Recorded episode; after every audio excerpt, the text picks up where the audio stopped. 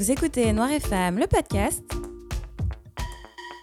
Les expériences de vie d'une femme noire.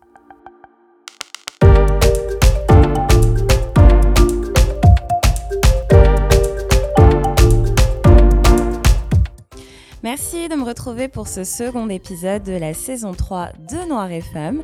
J'espère que vous vous portez bien et que l'hiver ne vous plombe pas trop le moral. En parlant de l'hiver, justement, je fais le parallèle avec le sujet du jour qui est le mal nécessaire. En effet, ici, au Canada et plus précisément à Montréal, au Québec, avant de profiter des belles journées chaudes, ensoleillées et humides de l'été qui durent environ 4 mois, on doit malheureusement passer à travers de longs mois d'hiver qui durent à peu près 6 mois. Pendant cet hiver, les journées sont courtes, on voit à peine le soleil, on doit supporter le froid, la neige, le verglas, mais ainsi va la vie. Elle fonctionne par cycle. Et ces cycles, justement, garantissent et favorisent un certain équilibre. On est donc amené à vivre autant des moments de joie que de peine. Cependant, on a tendance à focaliser notre énergie sur ce qui nous fait souffrir, quitte à parfois ressasser sans cesse le passé et y rester coincé. Dans cet épisode, je vais vous raconter la façon dont j'ai vécu un moment tragique dans ma vie, mais surtout, je vais partager avec vous comment est-ce que je l'ai surmonté en vous détaillant mon processus de guérison et de renforcement de ma résilience.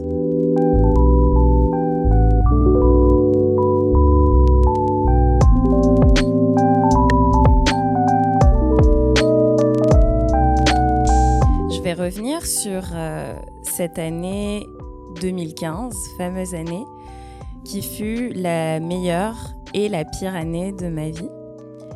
Celle où absolument tout a basculé, littéralement 0 to 100.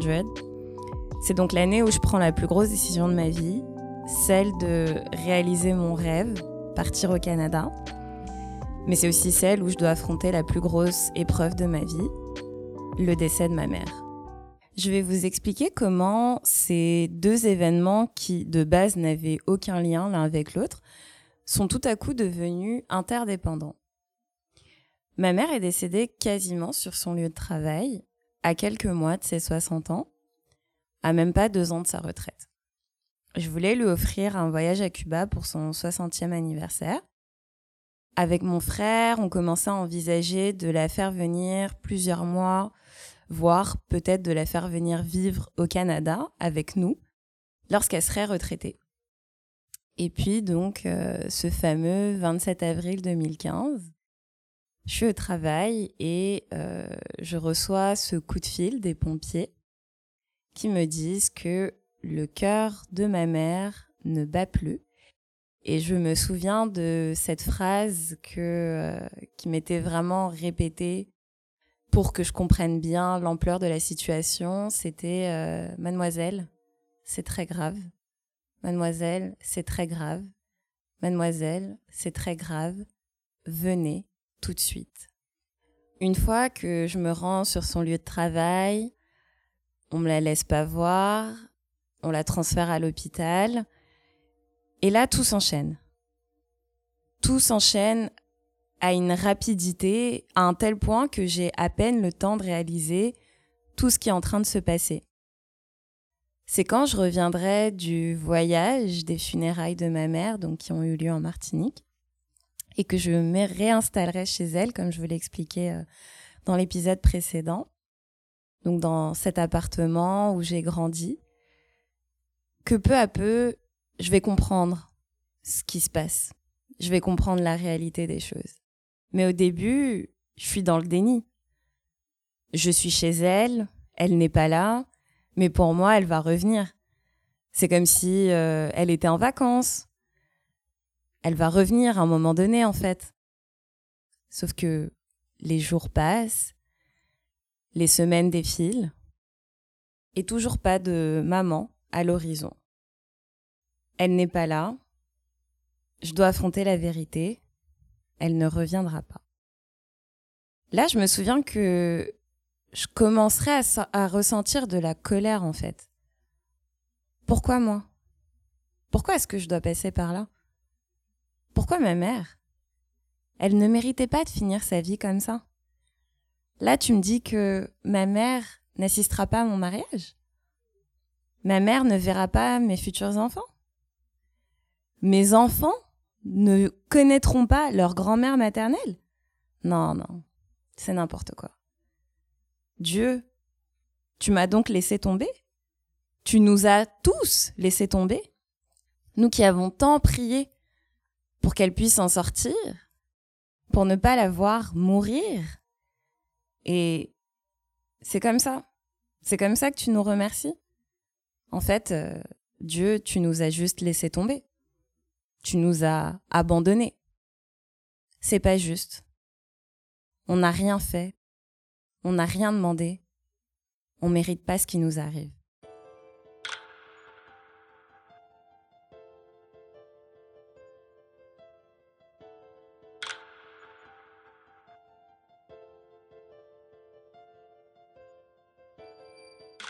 Il faut se l'avouer, quand on traverse un moment difficile comme ça, ces pensées nous hantent à un moment donné.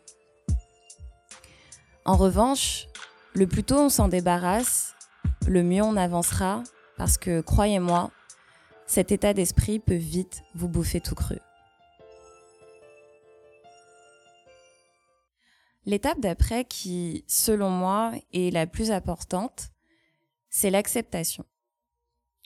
Accepter ce qui nous est arrivé. Et c'est à ce moment-là que notre résilience s'enclenche. Une psychologue américaine du nom de Karen Ravitch a étudié et proposé sept techniques d'apprentissage de la résilience. La première technique, c'est la prise de conscience et la régulation de ses émotions. Donc, identifier vraiment ce qu'on éprouve et ne pas laisser ces émotions prendre le dessus et surtout faire des dégâts. Donc, les contrôler. La deuxième technique, c'est le contrôle de l'impulsivité. Donc c'est vraiment de rester calme et de réfléchir avant d'agir. La troisième, c'est l'optimisme. Donc c'est de garder une attitude optimiste mais réaliste euh, et ne pas supposer le pire dans cette situation difficile. La quatrième, c'est analyser les causes, donc vraiment examiner le problème sous tous ses angles et considérer tous les facteurs. La cinquième, c'est l'empathie. Donc c'est vraiment reconnaître et comprendre que les autres ont également des émotions. Eux aussi, ils éprouvent euh, une certaine émotion face à la situation. Ensuite, on a le souci d'efficacité. Donc là, c'est vraiment de connaître et utiliser ses forces pour faire face à l'adversité. Et puis, on a la prise de risque. Donc, prendre les risques nécessaires, ne pas craindre l'inconnu, la nouveauté, et surtout, accepter l'échec. En ce qui concerne l'application de ces techniques par rapport à la situation du décès de ma mère, ça a donné que, premièrement, j'ai pris conscience que son absence laissait un vide énorme à l'intérieur de moi. C'est comme si j'avais un trou. Donc, j'ai réalisé, j'ai pris conscience que je souffrais énormément, mais aussi que j'étais en colère et que je me devais de résorber cette colère pour ne pas qu'elle prenne le dessus, pour ne pas me laisser submerger. Deuxièmement, j'ai analysé la situation et j'ai accepté que malheureusement, sa mort est l'issue qui ressort de cette situation. Ensuite, j'ai dû faire preuve d'empathie parce que oui, j'ai perdu ma mère, mais Premièrement, mon frère déjà, lui aussi, il a perdu sa mère et faut savoir que lui, il l'a vécu encore pire que moi. Mais au-delà de mon frère, ben, il y a aussi mes oncles et mes, tantes, pardon, ben, qui eux ont perdu leur sœur. À l'époque, mon grand-père était encore en vie, donc lui, il a perdu une de ses filles. Euh, puis vous avez euh, les amis de ma mère, l'entourage et les collègues qui eux aussi ont perdu un être cher. Et puis là, en fait, j'ai puisé dans mes forces, et notamment dans l'organisation. Ça, c'est une de mes forces.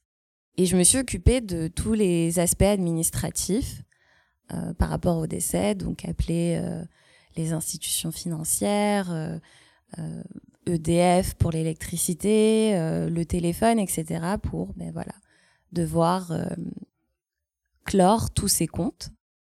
Et puis, une de mes forces aussi, c'est l'optimisme. Mais oui, ça a toujours fait partie de moi depuis que je suis très jeune. Et si bien que mon meilleur ami me surnomme la femme de l'espoir. Et j'ai d'ailleurs un tatouage euh, en bas de la nuque euh, qui dit Hopes and Dreams. Parce que c'est vraiment deux mots euh, qui représentent ce que je suis. Je suis une rêveuse et je suis une optimiste de nature. Enfin, je me suis rappelé que malgré cet événement tragique, ben, d'un autre côté, euh, j'avais quand même obtenu mon PVT, mon permis de travail pour le Canada. Je l'ai réussi. Ça, c'est une réussite, c'est un accomplissement. Et donc, en fait, j'ai réalisé que je détenais le pouvoir de changer la narrative, de changer ma vie et de ne pas rester dans ce désespoir. Comme je vous l'ai dit dans l'épisode précédent, j'ai avancé mon départ au Canada de huit mois environ.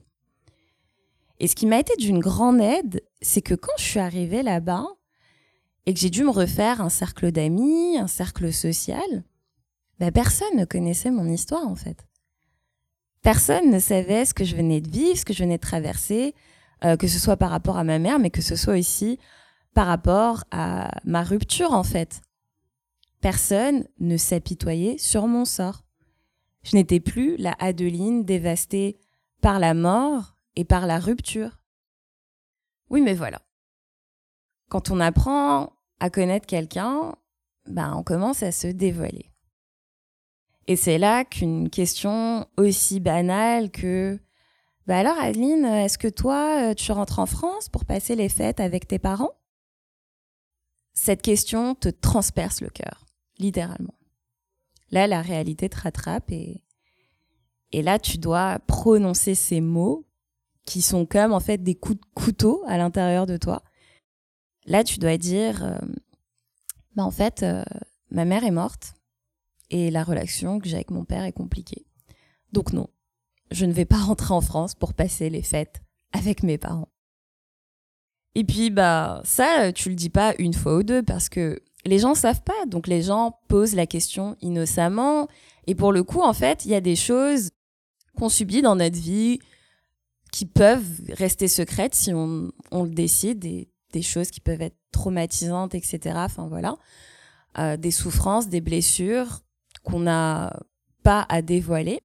Mais ce genre de choses, en fait, euh, aussi banales que euh, bah, comment vont tes parents, est-ce que tes parents viennent te voir au Canada, est-ce que tu rentres voir tes parents, mais c'est une chose qu'on peut pas garder secrète en fait. Je peux pas euh, juste éviter la question et juste dire ah bah je parle pas de ma mère. Non, je, je dois l'avouer. Donc on doit le répéter encore et encore. Mais justement en fait, ça aide à entamer le processus de guérison. Et je vous dirais que pour moi, l'acceptation et la guérison sont deux étapes qui se chevauchent. Encore aujourd'hui, presque huit ans après, je suis encore dans l'acceptation du départ de ma mère.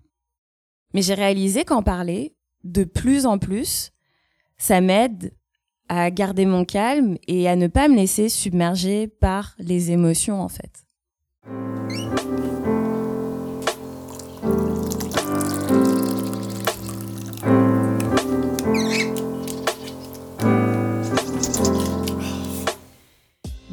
Raconter cette histoire encore et encore et y ajouter de plus en plus de détails, ça m'aide dans mon processus de deuil.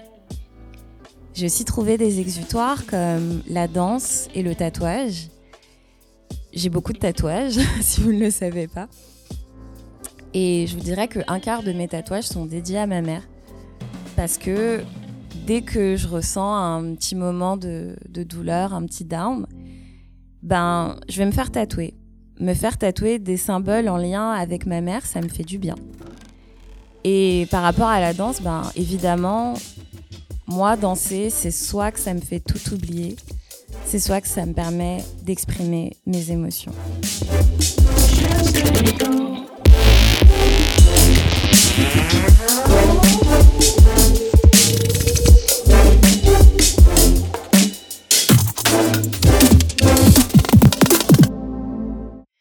Vous disais plutôt dans l'épisode que le décès de ma mère et mon départ au Canada sont interreliés.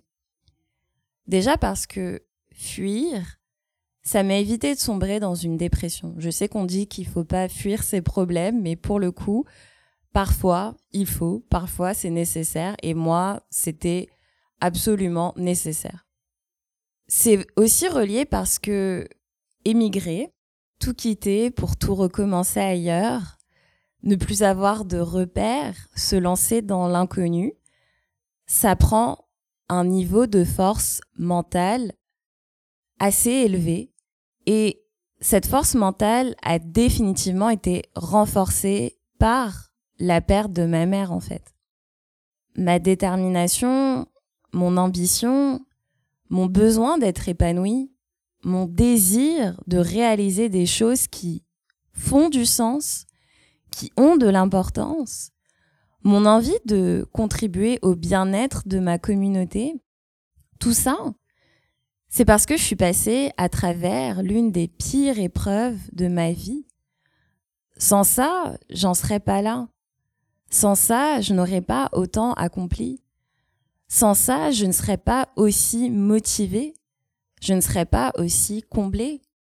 Je vous ai dit que ma mère est quasiment décédée sur son lieu de travail. C'est un travail qu'elle détestait mais qu'elle a fait pendant 30 ans pour nourrir mon frère et moi. Je pense que je vous l'ai déjà raconté dans l'épisode sur euh, la mère célibataire dans la saison 2.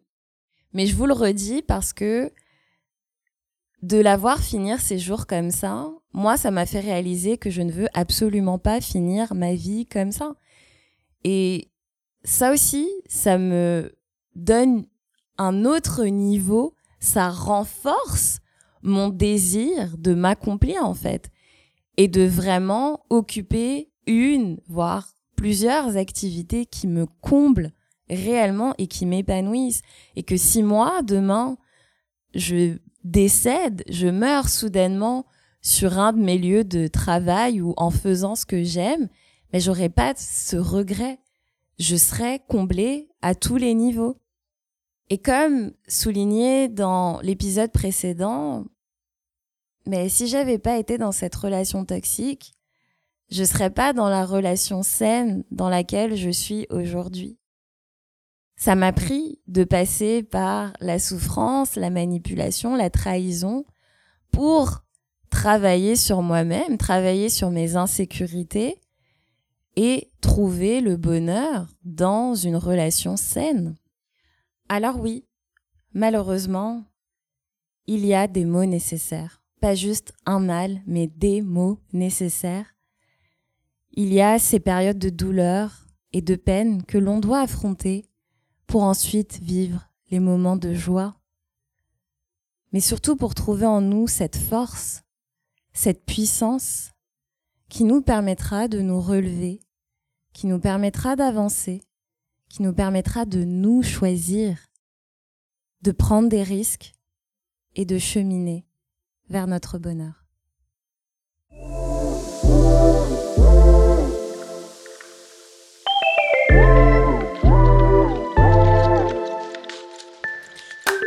Merci d'avoir écouté cet épisode. J'espère que le sujet vous a plu et qu'il vous a invité à la réflexion.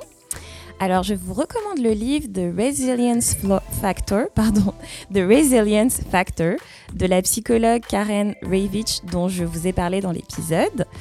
N'hésitez pas à partager l'épisode, mais surtout à partager votre ressenti via euh, mon site internet ou mes réseaux sociaux. Dernière chose, n'oubliez pas de vous abonner à la newsletter. Prenez soin de vous et à bientôt.